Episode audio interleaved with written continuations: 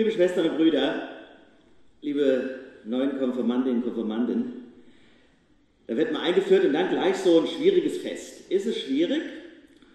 Verrückt? Seltsam? Ich weiß nicht. Pfingsten, ein schwieriges Fest, kann kaum einer richtig erklären. Wenn du als frisch gebackener Konfirmand zu Hause fragst, du Papa, erklär mal Pfingsten, würde ich gern mal Mäuschen spielen. Da muss ich an die legendäre Szene bei Hans Becker, der Heinz Becker denken. Kennt ihr eigentlich Heinz Becker? Kennt ihr nicht, gell? Aber ihr kennt Heinz Becker. Saarland lässt grüßen. Heinz Becker hat ja eine Frau, die Hilde heißt, die finde ich fast noch besser als ihn, und einen Sohn, Stefan. Und ich erinnere mich an die Szene, wo der Stefan den Vater fragt, du Vater, was heißt eigentlich konsequent? Jo, also konsequent, das ist doch leicht zu erklären. Warum weißt du das dann nicht? Jo, also quasi konsequent. Pass auf, ich, ich äh, gebe mal ein Beispiel. Also zum Beispiel er. Er, er ist konsequent. Verstehst du? Oder äh, warte, noch ein anderes Beispiel. Andere Beispiel. Zum Beispiel ähm, sie. Sie ist konsequent. Oh Mann, Vater, kannst du das dann nicht besser erklären? Verdreht er die Augen, dann der Vater wütend und schreit, ja mein Gott, mehr Beispiele kann ich dir beim besten Willen nicht geben. Finde ich irre. Und vielleicht wäre das ja mit Pfingsten ähnlich. Bricht sich der Vater einen ab, wenn er es erklären soll. Aber eigentlich ist es mit Pfingsten ganz anders. Denn Pfingsten ist dann passiert, wenn man nichts mehr erklären muss. Wenn sich alles von selbst versteht, das ist Pfingsten. Genauso war es in Jerusalem, so habt ihr es gehört, so war es in der Bibel beschrieben. Alle konnten alles verstehen. Sogar die, die aus ganz fernen Ländern kamen, mit ganz anderen Sprachen, wurden verstanden. Jetzt ist aber das eigentliche Wunder nicht, dass die Jünger plötzlich zu professionellen Fremdsprachenkorrespondenten wurden, sondern das bedeutsamere Wunder ist wahrscheinlich noch, dass die Jünger auf einmal verstanden und begriffen haben, was die Sache mit Jesus für sie bedeutet. Das ist das eigentliche Geheimnis. Plötzlich hatte alles einen Sinn, erschloss sich alles. Die Erzählungen, die Gleichnisse, die Wunder, das Zusammensein mit Jesus, sein schrecklicher Tod am Kreuz, das leere Grab, die Visionen derer, die sagten, er sei auferstanden. Auf einmal hatten sie das ja nicht nur alles erlebt, das hatten sie ja schließlich. Nein, jetzt haben sie es auch verstanden. Das ist ein Unterschied etwas erlebt haben oder verstanden. Wir sind immer so neidisch auf die, die damals gelebt haben. Ja, die hatten Jesus erlebt, nutzte ihnen doch gar nichts vor Pfingsten. Es ist etwas anderes, ob du etwas erlebt hast oder ob du es integrierst, begriffen hast, hineinnimmst in dich, durchdringst. Endlich kapiert. Nichts war umsonst gewesen. Das war nämlich die eigentliche Erkenntnis. Von wegen, mit dem Tod ist alles aus. Trotz Ostern hatten sie es noch nicht ins Herz genommen. Jetzt aber hat es Klick gemacht. Das Gegenteil ist der Fall. Es ist nicht alles aus. Die Sache Jesu geht ja weiter. Und wir sind dafür zuständig. Das war die Erkenntnis. Man könnte also sagen, um in der Sprache der Jugendlichen zu sprechen, sie haben es gerafft, gecheckt, begriffen, gerallt, auf die Reihe bekommen, was weiß ich. Pfingsten heißt, ich muss nichts mehr erklären. Alles versteht sich von selbst. Mein Leben hat eine Verbindung, eine Verbindung zu Gott. Und sagen auch viele, Gott gibt es nicht, so gibt es ihn doch für mich. Das nennen wir Glauben. Glauben an Gott durch Jesus Christus und ermöglicht wird es durch diese unsichtbare Kraft, Heiliger Geist. Und diese Kraft die begeistert, fasziniert, bewegt, ermutigt, verlebendigt, tröstet, stärkt. Und die Jünger sind auf einmal voller Tatkraft. Missionare par excellence wollen echte Christen sein, konsequent, um das schöne Wort nochmal zu benutzen, konsequente Nachfolger und Nachfolgerinnen. Das heißt, raus aus der Hütte, rein ins Leben. Eben noch hatten sie sich ja in den Häusern versteckt, mussten sie sich auch. Wer zu Jesus, als zu Jesus gehörig äh, demaskiert oder identifiziert wird, lebte ja gefährlich im Römischen Reich. Wenn der, der als Verbrecher hingerichtet worden ist und du wirst dazugehörig empfunden, dann aber gute Nacht. Also lieber nichts sagen, schweigen, dass man mal den gern gemocht hat. Auf keinen Fall mit ihm in Verbindung gebracht werden. So leben ja heute noch viele im Büro. Selbst wenn sie sonntags in der Kirche waren. Was hast du sonntags gemacht? Ja, wir trauten sich da, wo er war. Könnte ja irgendwie komisch wirken. Jünger erkennen, dass es weitergeht. Mit dem Tod ist nicht alles aus. Die Frage ist aber noch einmal, was bedeutet es für uns, die wir ja eigentlich freier sind? Was bedeutet es, diese Gabe des Heiligen Geistes? Ich möchte sagen, Pfingsten ist das Geschenk Jesu gegen die Angst. Pfingsten ist das Geschenk Jesu gegen die Angst.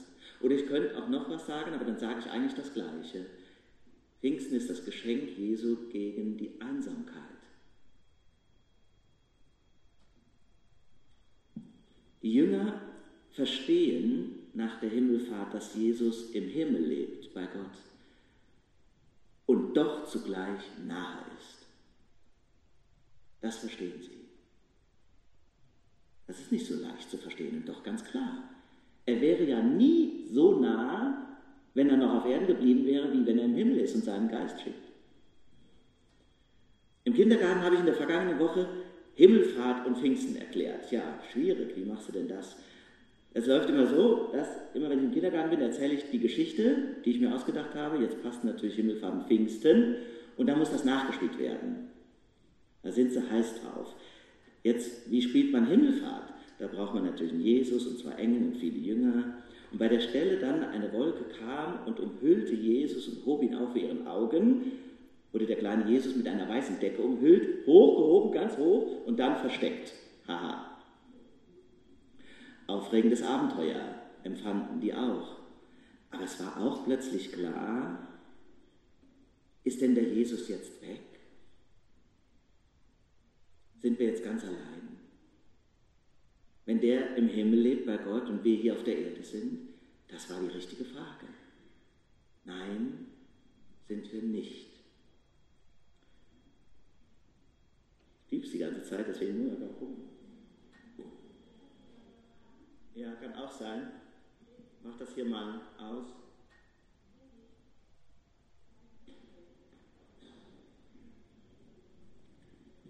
Also ihr Lieben, wir sind nicht allein. Warum nicht? Habe ich versucht, den Kindern zu erklären. Weil Pfingsten ist.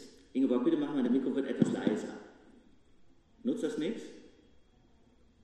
Könnte natürlich auch der Heilige Geist sein.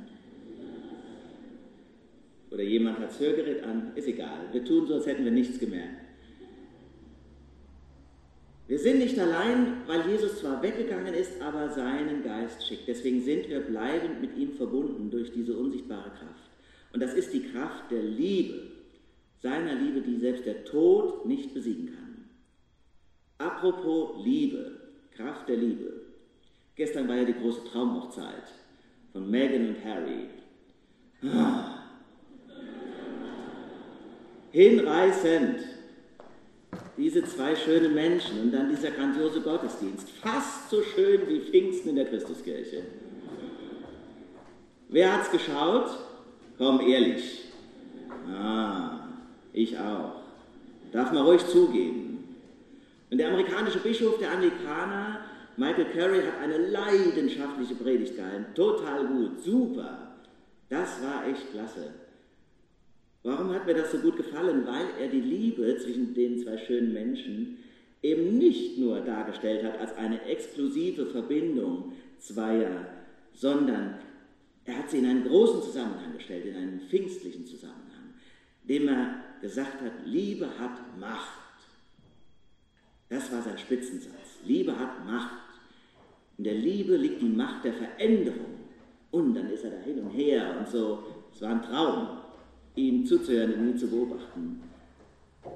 Sie ist ein Feuer, hat er auch gesagt. Er hat von der Erfindung des Feuers gesprochen, wie man es domestizieren. Liebe kannst du nicht domestizieren. Ein Feuer, das die Welt erhält und von Gott geht es aus. Und das, ihr Lieben, feiern wir heute. Nichts anderes. Aus Trotz, weil ich es unverschämt finde, dass wir nicht eingeladen waren bei Harry und Meghan. Liebe hat Macht.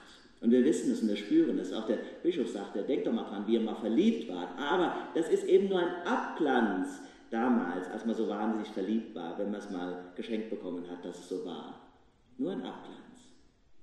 eigentliche Liebe, die uns umgibt und von der sie herkommt, dass wir diese Gabe überhaupt haben, die ist viel, viel größer. Und es ist ja auch so. Meistens kannst du gar nicht sagen, warum bin ich gerade glücklich? Woher kommt meine Fröhlichkeit? Ganz umgekehrt auch nicht, wenn du morgens aufstehst, weißt du auch nicht, ja, hm, warum bist du eigentlich traurig? Ist doch eigentlich alles in Ordnung. Manchmal weiß man es. Dann müssen wir darum beten und Kraft uns holen, aber oft weißt du es auch nicht.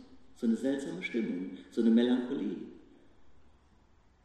Liebe Freunde, uns umgeben Kräfte und Energien, die wir nicht erklären können. Auch die Kraft zum Beispiel, die mir zum Leben geschenkt ist, trotz aller Schwierigkeiten. Wenn du zurückblickst auf dein Leben, fragst dich ja, wie hast du das alles geschafft? Du kannst es nicht erklären. Du kannst diese Kraft und Energie nur spüren und zulassen.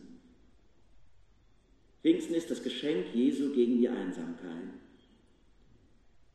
Unsichtbar gießt er seine Liebe in mein Herz. Nein, seit Pfingsten haben wir zu Jesus keine Fernbeziehung, trotz Himmelfahrt.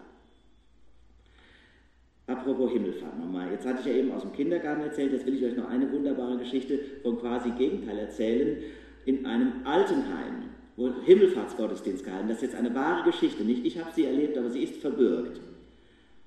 Ich kenne das Altenheim und weiß, dass es genau so passiert ist. Ein Pfarrer hält dort Gottesdienst am Himmelfahrtstag Open Air mit Blaskapelle und vielen Leuten, fitte alte angehörige Besucher, aber auch viele Demente sind da.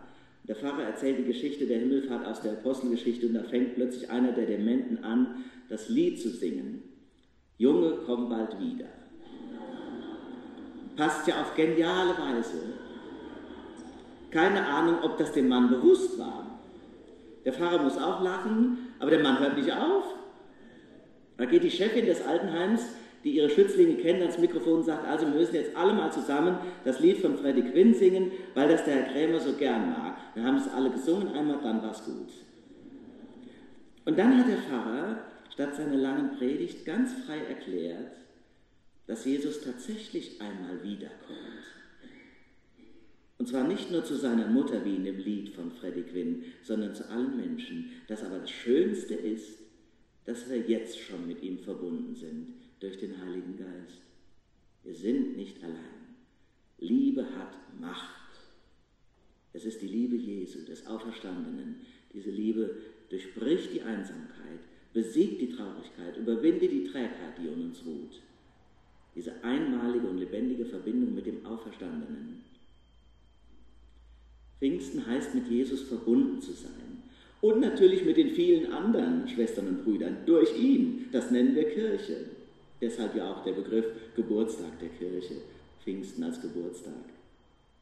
Und angesichts dieser Sprengkraft, dieser großen Liebe, dieser Macht, die die Liebe hat, die von Gott kommt, angesichts dieser Sprengkraft, sind alle Versuche der Kirche, sich zu definieren, zu positionieren, auch durch Strukturdebatten am Leben zu halten, aber vor allem auch, um sich quasi voneinander zu, ja, wegzu äh, unterscheiden. So lächerlich. Also heute ausnahmsweise mal ganz konkret über den Kölner Kardinal und alle, die um die reine Lehre des heiligen Abendmahles besorgt sind, wenn auf einmal evangelische Ehepartner mit am Tisch des Herrn kommunizieren, kann man nur den Kopf schütteln. Das sind hilflose Versuche, dem Heiligen Geist Vorschriften zu machen, ihm Grenzen zu setzen.